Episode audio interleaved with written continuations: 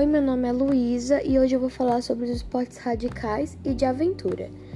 A origem desses esportes radicais e os de aventura surgiram na década de 80 e tornou muita febre para os adultos. Eles jogavam paintball, surf, alpinismo, entre outros jogos.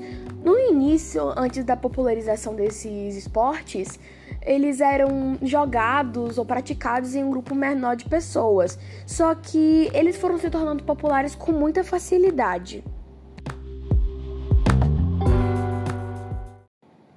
A diferença entre desses dois esportes, o de aventura os radicais, é que o de aventuras é realizado em ambientes naturais como água, gelo, terra, e os radicais são realizados em manobras arrojadas e controladas.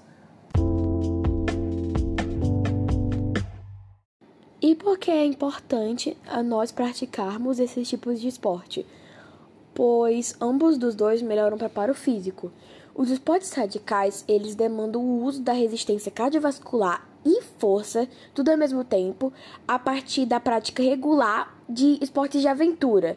E assim você ficará menos cansado nas atividades diárias, como o sentimento de desconforto subir uma escada, ou seja, ficando menos sedentário e podendo realizar atividades simples bom, obrigado por ter acompanhado até aqui essa minha pesquisa e é isso. Tchau.